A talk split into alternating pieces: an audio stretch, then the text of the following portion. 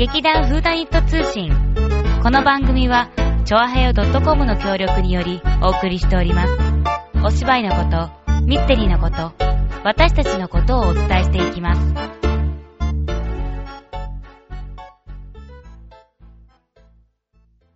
どうもどうも始まりました。劇団フーダニット通信、さつまいもです。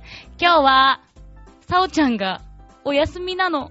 なので、えー、ピンチヒッターのわがまま座長です。わがまま座長に来てもらいました。はいどうも今日はありがとうね。いえいえ、どういたしまして。うん。だから今日はねうん、さおちゃんがいないの。うん。私ね、話せないのね。はいだから座長が話して。はい。えー、毎度バカバカしいお笑いでございます。えな何の話？お笑いでございいや話せって言ったから。あ話せって言ったからまあそれで、もうちょっとなんか。か軽い感じにししたらいいんじゃない？座長さん。いや、だからさう、ん。うん、まあ、まあ、そういうことで、うんえーと、久しぶりにね、うんフリートークということでね。そうだね。だって今まであの、ミステリー今日は何の日だけ？で、ひと一人だけ寂しく撮って、今日は芋がいるから大丈夫だよ。あ、じゃあ、今日は拡大版っていうことで、うん二人でお送りするってこあ、とそうそうそうそう、それでいいじゃん。なるほどなるほどで、次週からまた一人寂しく。ミステリー今日は寂しいって。嘘だ嘘だよ。大丈夫？大丈夫？大丈夫？うんいるけど、うん。いるけど、いるときはさ、いるけど黙ってるから。だからさ、うんほら、あの、途中面白かったらさ、はははははとかさ、こういうなんか、よくあるじゃない？あの、あー、なんか周りの声みたいクスクスクな。スとかさ、うんね、ああいうのが入るとさいい、よ、SE で入れとけばいいんだよ。へへへへってボタン押せば。自分でやるんだ。へへへへへ。そうそうそう、自分で。で、パチパチパチパチっていうのを押すと、パチパチパチってなる。たまにピンポーンとかなったりさ。あれ全部できるんだよね。うん私ね、それね、知らなかったんだよ、ほんと。え？それで、うんいや、それがあるんだって知った時に、驚いたの、なんの。文明ってすごいね。うん、文明だあね。文明だよね。うんでもね、まあ、あの、まあ、文明っていうかさ、うんあれなんだけど、うん。あの、この間ね、うん。全然話ちょっと飛ぶんだけど、はいアラビアのロレンスって、うんあの、70ミリ映画っていうね、昔、うんあの、うん本当に普通のサイズじゃなくて、でかいサイズの画面になった時に、うん。アラビアのロレンスっていう映画ができたんだけど、うん。それテレビでやっててね、うんで。それ見たのよ。見た見た。そしたら、その迫力っていうか、奥行きっていうの、うん。やっぱりね、あれトルコ、トルコじゃない、なんだ、サウジアラビア、あの、あっちの方で、あっちの方ああっちのうん方で、アラビアだからね、うんうん。あっちの方でロケしてるんだけど、うん。砂漠ね。うん。ですごいその砂の山とかがあって、うんその向こうの方からさ、ラクダがさ、タタタタタタタタタタタタって来るわけよ。ラクダそんな早いのうん、結構早い。なんかのんびりしてるイメージがあるんだけど。思うでしょ、うん違う。ラクダは。早いの？や早いよ。うんだって、あの、軍隊でも使われてる。まあ、じゃあ、じゃあ、そうじゃなくって、うんその、見たときに、うんやっぱりね、CG じゃない。そあの技術っていうのは、すごくこう、進歩してるけどうん。すごく綺麗に、うんできないようなことー。うん、そうだね。すごいやるじゃない？今いろいろね、映画とかもね。本当に綺麗だしね、うん。あのなんかこう人がこう、うわーっと変わっていく変身とかそういうのってすごく綺麗だし、それから戦闘シーンなんかでも、うん。どのようにでもできるわけだだから、その迫力があったりとかあるんだけど、うん。やっぱりね、なんか真実っていうの、うん。実際にそこにあるものっていうものの持ってるうん。迫力っていうのかな、うんなんか存在感っていうのかな、うん。それをね、こう改めて感じたのね。ああ、アラビアのロレンスを見たときそう。そうそうその本当にこう、砂漠とのうん。風とか、うんそれから日の光とか、うん。そういうものがやっぱり CG でいくらその、なんていうのかな、現実に合わせて、せて近くね。しかも自分の好きなように風の方向も変えられるわけじゃない。うんうんうんその CG だとね。うん。それがもう、すごい砂嵐に向かって走っていくうん。ところがあるんだけど、うん。すごい何日も待って待って待って待ってさ、うん。この瞬間っていう時にうん。撮ったと思うのよ。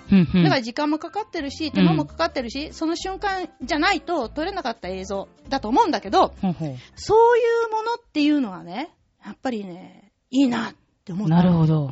改めて。でまあ改めて。でうんまあ、ここで芝居につなげると、ほう。結局さ、この間、あの、誰かが言ってたんだけど、うん。お芝居っていうのは、うん。えー例えばピカソの絵とかね、うん。それから、えっ、と、売れなかった、あの、作家さんの小説とか、うんうんうん。これは後になって認められて、うんあ、この人の絵はすごく良かったんだなとかさ、うんうんそれから、あの、この人の、うんあの、この小説、うんその時は認められてなかったけど、今読み返してみると、すごくいいねっていうふうに言われるけれども、うん。芝居っていうのは、うん。それができない。あーははははは。その時その場所でしかうんないものだから、うん。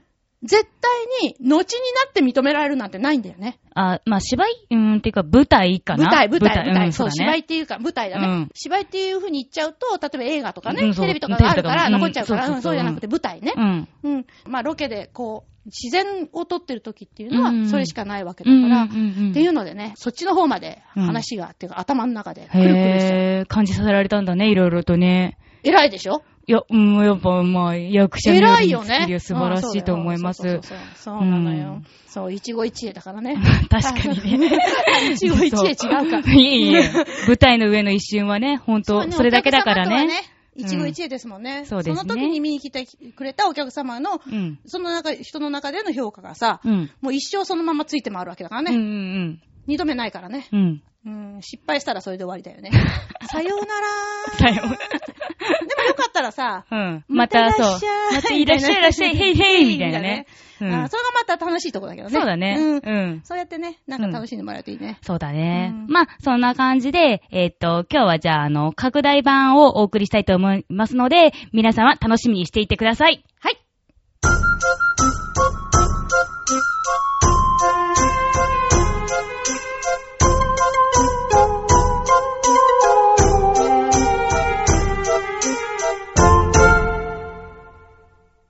クイーン・マーチン・プレゼンツ、ザ・フュジティブ。リチャード・キンブル、職業医師。正しかるべき正義も、時として、めし入ることがある。彼は身に覚えのない妻殺しの罪で死刑を宣告され、護送の途中、列車事故にあって、辛くも脱走した。孤独と絶望の逃亡生活が始まる。髪の色を変え、重労働に耐えながら、犯行現場から走り去った片腕の男を探し求める。彼は逃げる。必要なジェラード警部の追跡を交わしながら、現在を、今夜を、そして明日を生きるために。はい。拡大版、わがまま座長のミステリー、今日は何の日？どうです？かっこよかった？か、うん、まあ、あのね、矢島さんに比べ、まあまあまあまあ、それは。てか、うんていうか、ていうか、ていうかさ、いもちゃんさ、何これ見たことないでしょなえ、っていうか、何何でしょザ・うんフュージティブってね、うん逃亡者こ。の漢字も読めたく読めなかったしねメシメシール。ールうんはい。ということで、今日、7月4日は、サム・シェパード事件が起きた日です。ドドンって言ってね、これ全然何が繋がるのかと思うでしょ？なんかね、ポカーンって感じですよね。うん。本当にね、あの、知ってる人はね、これも本当に懐かしいね、あの、ナレーションなんだよね。えー、っとね、もう、うん。あなたなんかは知らないんだけど、1964年からうん。1967年、うん。まあ3年間なんだけど、うん。これあの、3シーズンね、1シーズン終わったら、ちょっと別の,、の分が入って、ほうほうほう。で、またやるって、なんかね、ルーシー賞とかね、そういうの、うん。まあまあ、それも知らないようんうんうね。ん。まあいいや、そういうのあって、うん。放送されてた、えーっとね、えー全部で120話だから、1シーズンが40話う、んすごかったの、これ。うんでね、その、逃亡者っていうね、うんザ・フュージティブっていうね、うんこういうテレビの映画で、うんで、オープニングにね、この今、いもちゃんが読んでくれた、うんこれが流れるわけさ。はははは。もうこれ聞くとね、ドキドキドキドキ。これが120回流れるわけだ。全部見たら。ごめん、そこがちょっと違うんだ。あ、ちょっと違うんだ。うん。あのね、実はこれと違うバージョン、うん。もう少しね、長いバージョンで、うん。えっと、事件のことをもう少し詳しく、うん。で、ああその日その日の話の。そうそうそうそう、うん。じゃあじゃなくてね、その、ジェラード警部ってどんな人かとかね、うん。だからその、奥さんが殺された状況がどうかとかね、うんうんうん。そんなのがちょこちょこってこう、あ最初のねえっと、何回かはね、うん。もっと詳しいの。で。それ毎回毎回聞いててもしょうがないじゃん。あ、まあまあまあね。で途。中からこの長さになったってことなんだけど、へー。で、あのーまあ、矢島正明さんってね、うんあの、いう大人気声優さんでね、うんうんうんえーっとね、私が好きだったのはね、うん。0011ナポレオンソロってね。知らないよね。えーっとロバート・ボーンさんっていう人が、うんあのー、ナポレオン・ソロっていうね、うん。あの、スパイやってて、うんうん。で、あの、その時に大有名になって、ものすごうん。くあの、人気が出たのが、イリア・クリアキンっていう、ロシア人のスパイをやってた、うん。あー名前忘れちゃった。うん。で、そのイリアの方、イリア・クリアキンの方が、ナポレオン・ソロよりも、うん。これ主役ね、ナポレオン・ソロね、よりも人気が出たんで、うん。イリア・クリアキンだけの、あのーシリーズができたとか？シリーズじゃなくて、うん。その話ね、うん。が作られたりして、うんうん。ちょっと腹立たしかったんだけど、ええ。それはね、そそうそのエピソードがね、うん。あの、アラビアのイリア・クリアキンって言って、アラビアのローレンスをなんか思いっきりなんかね。まあ、うん。まあ、まあいいや、その話をしてたら、また違うんだけど、うん。で、その矢島正明さんね、うんうん。で、これ本当にすっごい、うんもう、いろんな役やってた人なんだけどうんうんうんうん、その人がこのナレーションをやっててね。うんうんでもあのー昔のそのテレビのシリーズっていうのは、うん。うん。こういう前振りっていうのがね、うん。結構あったのね。うんううんんあのーまあ、本当に古い話で申し訳ないけど、うん奥様は魔女っていうのがあって、うん。あー、名前は知ってる、聞いたことある。の、ピクピクピクってするとさ、うん魔術ができるっていううね。ーん。奥様の名前はサマンサ。旦那様の名前はダーリン。ごく普通の二人は、ごく普通の恋をして、ごく普通の結婚をしました。うん。だけど、たった一つ違っていたのは、うん奥様は魔女だったのですっていうね。うん、そこのくだりはわかるわかる。あうん。まあ、そんなのとか、うん。いろいろあって、うん。で、まあ、それは別として、で、うんで、その、この逃亡者ね。うん。で、その逃亡者うん。っていうのが、うんえっ、と、元になってる、今、うん。言ってたね、あの、うん。無実のつ妻殺しで、うんうんうんあのー逮捕されてうん、脱走してっていう、その、実際にあった話が元になってて、うんそれがサム・シェパード事件ってやつなんだよ。あー、なるほど。で、それがその7月4日にね、うん起きたというようなことなんね。で、も、あれだよ、あのーこの逃亡者っていうのはさ、うんすごい人気があったっていうのもあって、うんあのー2009年から、うんミステリーチャンネルでも再放送されてるし、うんそれからね、1993年に、うんハリソン・フォードって、これは知ってるよね。わかるわかる。ハリソン・フォードは知ってる。ハリソン・フォードささん主演でリメイクされてる。うん。うん。そあ、そうそうそう。それでそのシャム・セパード事件なんだけど、うんこれね、あの、江口洋介さんで、うん日本でもやっぱりテレビ化されてるの、逃亡者。まあなんかあったような気がするな。でも見てない。うん。うんまあ、ね、うんいいんだけど。じゃあ、その、サム・シェパード事件ね、うんその7月4日、うん何があったかっていううだね。うん。オハイオ州のうんクリーブランドっていうところで、うん。その、お医者さんだったサミュエル・シェパードさん。うんうんこれまあ、医者だってところは同じだね。そうだねうん奥さんとね。で、その人のうちで、奥さんのマリリンさんっていうのがうん。殺された。うん。夫であるそのサム、うんサムはね、その時ね、昼寝してたんだって。うん2階か、で、うん降りてきたら、うん。その、もじゃもじゃした髪のね、うん。やつにうん殴られて、うん。で、気絶して、うん。で、奥さんが殺されてた。のは見たんだけど、うん。うんそれで、殴られたんだって言ったんだけど、うんそれ認められなくって、うん逮捕されて、うん第二級殺人っていうね、うん。まあ、第一級殺人っていうのはもう一番悪質なやつね。あのはこう、なんか、ね、計画立てて、なんとかっていううん。ね、まあそうじゃなくって、まあ、第二級殺人なんだけど、うん。で、終身刑。死刑じゃなくてうん。終身刑になった。っていうので、で、実はこのお家が、うん。まあ、名家だったわけよ、やっぱりね。うん。だけど、お母さんはもうショックのためうん。に拳銃自殺しちゃうし、おー。お父さんも亡くなるし、あらららら。っていうことでね、うん。もう、これもまあ、前話した、あの、うん。このコーナーで前話したのと同じように、うん。有名なお家の話だったから、うん。でもマスコミでは取り上げられるわ、うん。テレビでも、もうすごい。やるわ、本、本もなんか実録版とかさ、その、それを、あの、調べたやつとか、うんそういうのもいっぱい出たりして、あじゃあもうで全国的にも有名に有名になっちゃったわけ、うんテレビのシリーズにこれがなったじゃない、うんうん。えっと、1964年からのテレビ。うんで、1954年に起きてる。だから10うん年前なんだよ。ああ、なるほどね。10年前のし事件をこう取り上げたんだけど、うん実はこのテレビがやってる時、うんその裁判がね、うんちょうどこうね、やってた最中だったの。あららら。ね？で濡れ衣を着せられそうそうそうそう。た。あのーなんだ、えー最新。うん、最新なんだけど、うんうんうんだけど、裁判やってる最中に、うん。うん逃亡者の方がこっちはさ、なんかこう、いろいろやってるわけよ。うん。進んでるわけね。進んでるわけよ。証拠が出てきたりとかさ、うん。からさ、その肩で腕の男がちらっと出てきたりとかさ、うん。こう、するわけさ。うん。うん嫌が上にも盛り上がる。あっていうことで、ーうん。そう、もう大ヒットしたわけ。あー、なるほどね。うん。で、こっちはその小児科医。うん。なんだけど、まあその旅をするしてね。うん。で、だけどさ、その、やっぱ医者じゃない。うん。で、身分を隠して、うんそーっとこう隠れてるんだけど、うんでも、なんとなく滲み出る気品とかさ、あー。の、やっぱ、り労働者として、うんそのなんか、土木現場で働いてたりとかうんすると、うんなんか違う違和感があったりとかする。うんうんうんうんそれから、その、何、怪我をした子供とか、うん熱を出して、すごい、なんていうの、こう、ハーハーしてるような子供がいたら、うん。小児科医だから、あなやっぱついたた直してあげたくなっちゃう。手を出しちゃう。それで、正体がバレちゃって、うん。やっと落ち着いたと思う間もなく、また逃げるとかうね。それからその今のなんかおかしいなって思って、うん。で、それに気づいたやつが、お前あいつだろ。逃げてんで、うん。悪の道に誘って、うん。お前、そういうことやってないから、俺、これの、正体ばらすぞとか言って、脅されて。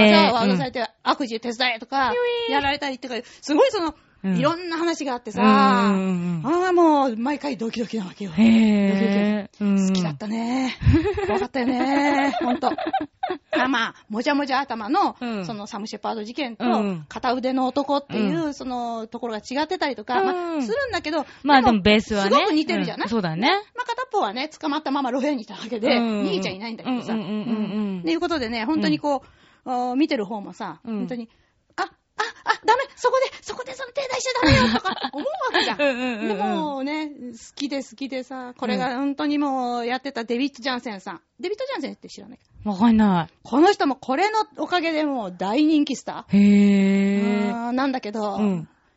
うんでもまあやっぱりね、ちょっとこういうでかい役やるとさ、うん。ああ、イメージがついちゃって他の役がやりにくくなるみたいな？あるからね。うんだから、まあ、そういうのもあってね、ちょっとあれだったんだけど。でも、うんその、大役のね、うんその、ジェラード警部って言ったのをやってたのが、うん。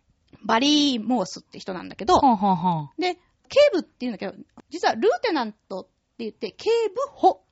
ルーテナントっていうのは警部補って意味なんだ。警部補なのよ。警部じゃないんだよね。へぇー。警部よりも下なんだよ。あー。でもほら、なんかさ、こう、テレビでとか、うんあの日本語でね、うん。言うと、うん。警部って言うと、警部補って言うんじゃ、うん警部補って間が抜けてんじゃん、なんとなく。聞いたとき。あー、うん、そう、ねまあ、警部の方がなんか、うん。そう。でしょ？うん。ジェラード警部。いいね。うん。ジェラード警部補。なるほど。あって、うんで、警部っていうことにうんなってたんだけどうんうね。んうん。でまあそういう、その、リチャード・キンブルさんの、うんその、逃げてる生活の方が主だかうら、んうんうん。あの、毎回出てくるわけじゃないのよ。銭形警部はさ、うん必ず毎回出てくるけれど、うん。ね？銭形ほどは出てこないの、とっつぁんほどはね。うん、そうだね。3回に1回ぐらいしか、うんあの、ギリギリ追い詰められないんだけど、ほんほんなんとなく影は見えるとか、ぐらいの感じでね。うんうんうんうんうんこの人がね、こう、痩せててさ、うん。そう、すっごいこう、暗い顔しててさ、痩せて暗い顔。暗い顔してうんて。でね、これ全く笑わない。一度も笑ったとこがない。すっごいなんか、あのね、西、西村こう？西村こうってほら、うん昔黄門様やってた。あ、知らない。まあ、いや、西村さん何代もいるから似てるのよ。そう。こう、頬がこけててさ。うんうんうん。で、これはね、上司から止められても、うんから家庭、家庭あるんだけど、うん家庭なんかもほったらかして、で、もう、本当にもうしつこく、仕事に？しつこく、うんしつこく、しつこく、うんリチャード・キンブルを追いかけるの。でも、な、前に、あの、俺たちに明日はないのところで言ったと思うんだけど、うん。アメリカってう、ん。州が変わると、うん。警察が手出せないのね。だから、実際は、うん。あのー自分の州州じゃないから、追いかけていっても、うん。逮捕権はないのよ。で、どうするかっていうと、そこの警察に頼んで、うん。そこの警察の人に逮捕しててもらう。もらうか、うん。たその警察で、そのなんか、うん。書類とかもなんか出してもらってとかっていう風にするから、時間かかるわけさ。で、まあその間に逃げちゃうんだけど、うんうん。うん。でもその、その辺のところがね、うん。こう、この、バリー・モースさんっていうかね、うん。ジェラード警部がね、これがだんだんだんだん、時々、なんとなくうん、キンブルは無実かなっていうような、うん。なんとなくの、キンブルの味方っぽいことしてみたりとかっていうのが、だんだん出てきたりして。追い、追いかけてんのに、そうそうそうそうそう。もしかしたら、らみたいな。うん。そういう風に変わってきたりしてね。これもまたなんか、うん、うん、みたいなことなるほどねそう、いうのがあって、ううんん、よかったんだけどね。うんうんうんちょうどね、うんえーと最新が始まってたでしょ、うんで、視聴率がどんどんどんどん上がってくうん。る。うん。ところがね、うん。これがね、1966年うんになってね、うん。最新でね、うん。無罪判決出ちゃった。あら。まあでも、まあ、よかったっちゃよかったなんだけど、うん。そのおかげで、シリーズが視聴視視聴率がガガガガガガガガガ、ど下がり。やっぱリンクしちゃうんだね。急降下。そんなに、そんなに下がっちゃったそんだ。う。でもね、番組打ち切り決定。それで切られちゃったのうん。そう。でね、うんでもまあ、その、最終回どうなるのか、あのね、うんアメリカのシリーズって、そういう風に下がった時、うん最終回ないことはあるのよ。つまりさ、最終回的最終回なくって、うん。なんかダラダラっといつもの通りで話終わって、うん。それでおしまいっえ？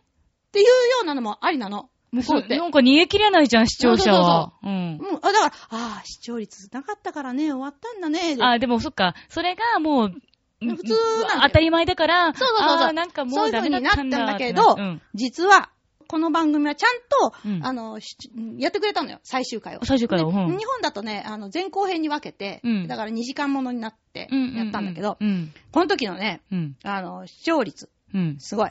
うん。なんと、肉と？視聴率うん。50.7%。え？おしんぐらい？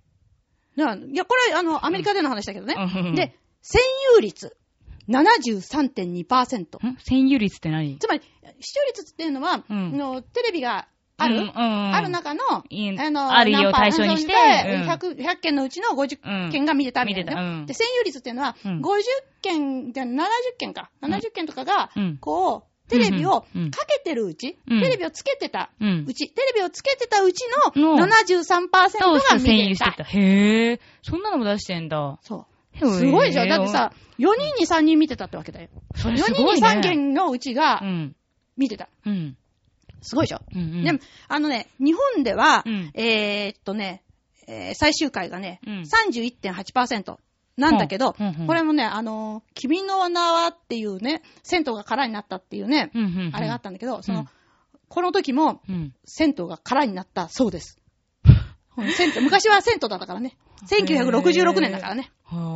はあ、そっかそっかそっうんだか。みんなもう、みんなもうそれを見るために、そうそう。釘付けになってたんだこので、今みたいにさ、ビデオとかないからさ。な、そうだ、見るしかないその時見るしかもんね。うん。ね。へすごいんだよ。そっか。まあ、あのね、日本でもね、うん。有名だったのはね、うん3億円事ああ、件ね。有名だね。うん。で、それが、あの、テレビになってね、うん私の大好きなジュリー様がさ、あ、ジュリー様が出てたの？ジュリー様うんが悪魔のようなあいつっていうので3億円の犯人やったのよ。あ、そうなんだ。まだ知らないでしょ？うん、知らないでしょ？うなんか主題歌は知ってたけど、主題歌有名だもんね。うんね。犯人役ってのは知らなかった。そう、あの、ピアナ、ピアニストなんだけど、うん。あの、なんかバーだかなんかのピアニストなんだけど、時の過ぎゆくままにいてね、もう大ヒットだよね。うん。もちろんかじりつきで見た？見てない。なんで見てんの？おかしくない？ファンじゃないでしょ、それ。っていうかさ、うん。やっぱりジュリー様がね、わドラマやってるっていドラマ。う歌、歌、歌ってる、あの、時の過ぎゆくままには大好きだけど、っあん。まし、あの、芝居してるジュリー様は、みたいな感じ。ていうかね、うん。この映画っていうかね、その、3億円事件の、うん悪魔のようなあいつって、なんかね、やたらね、画面が暗かったんだよね。え、目が悪かったってこと？じゃなくて。なんかね、うん面白くなかった。あまあすごい、すごい低視聴率で、うんもうすぐ打ち切りになっちゃったんだけど、あでも歌だけはヒットしたんだ。歌はだって知ってるでしょ？うん、知ってる知ってる知ってる。CD あるもん。うん。そうなんだ。うん。で、まあだからそれぐらい、うんその、ああれなんだけど、はあはあはあうんそういうものがありましてね。へぇー。っていうようなことで、うん。まあ今日はそのサムシェパード事件が起きた日ということで、うん。7月4日でございます。なるほどね。でも確かにちょっと逃亡者見たくなったね。あ、うん。見て、これ本当にね、多分その、ドラマ、テレビドラマシリーズのはなかなか見るの大変難しい。ない、ない日本にあん、ない？いやあるとこにあるあると思うよ。あ、多分ね、今ね、あの、でもさ、そうするとさ500円のなんとかと120かは見なきゃいけないわけになっちゃうじゃんい。や、そんな見なくていい。あれ、一つずつが、うんあの独立した話だから、うんそのためにわざわざさ、ほら、みんなさ、ビデオないから、うん一話完結じゃないと、あその当時は連続じゃさ、そっかそっか。話わかんなくなるわけよ。うん。ね？だから、うんそれはもう一話完結型なんだちゃんと完結してるから、大丈夫大丈夫。あの、ぜひとも、どこかへ行って、貸し出してありますんで、昔の。うん。まあ、あとハリソン・フォードさんのやつね、ね。ハリソン・フォ見ードね。るのもね。まあ別にね。わかったわかった。あということでね、うんまあ今日はそういう日でございました。うん。ね、じゃあね、そのね、そのサムさん。あの、無実になっちゃったじゃん。あ、そうだね。どうしたの？ねで、でまあ、んリチャード・キンブルの最終回、あこればもうネタバラシになっちゃうけど、結局まあ犯人見つけるんですよ。うんで、自分は、あの、まあ無実になるんですけどね。まあそれはそれとして、うんで、その、釈放された後のサムさん。うん。どうなったかうんうんうん。ね。実はねそれでねうん。あの、町へ帰って、うんまた医者を始めたわけさ。ああ。ね。まあ、ねそりゃね。それはだってね。医者だからね。ね。でも、客が来ない。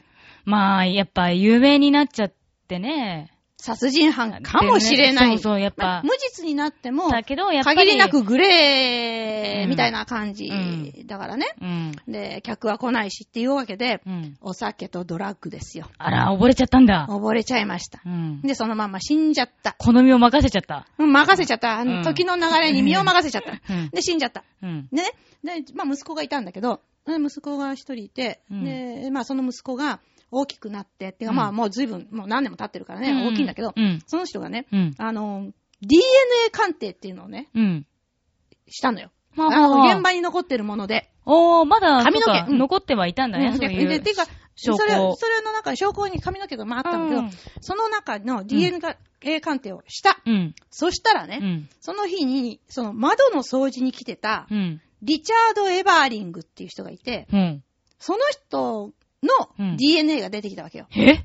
そう。窓掃除の人の？そうそうそうそうははでね、その、出てきたんで、うんで、裁判を起こした。うんうん。そのう父は無実だっていうやつをね。うんうんでも、あの父親死んでんだからね。うんうんうんで、エバーリングの方はどうしてたかっていうと、その時にね、うんうん別の殺人事件でね、あの、服役中なの。絶対犯人じゃん、それ。あで、刑務所入ってるわけよ。うんで、その刑務所の中でうん一緒に入ってたやつに、うん俺がやったんだっていうことをうん言ったとか言わないとか。ああ、またそういう煮え切れない感じ。うん。うんでも、言った。まあ言ったんだろうね言ったのうんで、まあ、その人もうん1998年うにん。亡くなっちゃった。ああのということはうんで、うん。真相は、うん。やぶの中。ああ、なるほうどん。でもまあ、うん多分ね、うん。あのー無実だったんだろうと思うんですけどね。うん。というわけでまあね、うん。わがまま座長の拡大版うんミステリー、今日は何の日でしたでしたねえねえねえねえ、私さ、うん次の次ぐらいだったんだけどさ、うん。私の大好きな人がさ、二人生まれてんだよね。は？でさは？それでさな、でね拡大版でそれもやりたいような気もするんだけどさ、えーそういうのってありかな？うんいいじゃない？まあそれは、後でね。うん、さ後でう、ん後でうんう。んその時で。あうん。こうね、ちょっと、うんうんわかったわかった。ちゃんと。とほらね、あの、記録されてるから大丈夫。うん。うん できる。うんねうん。それはね、うん。お楽しみです。そうだね。また拡大版するかもしれないので、皆さん楽しみにしててくださいね。では今日はさつまいもと、はい。わがまま座長こと松坂春江でお送りいたしました。また聞いてねどうもーバイバーイ。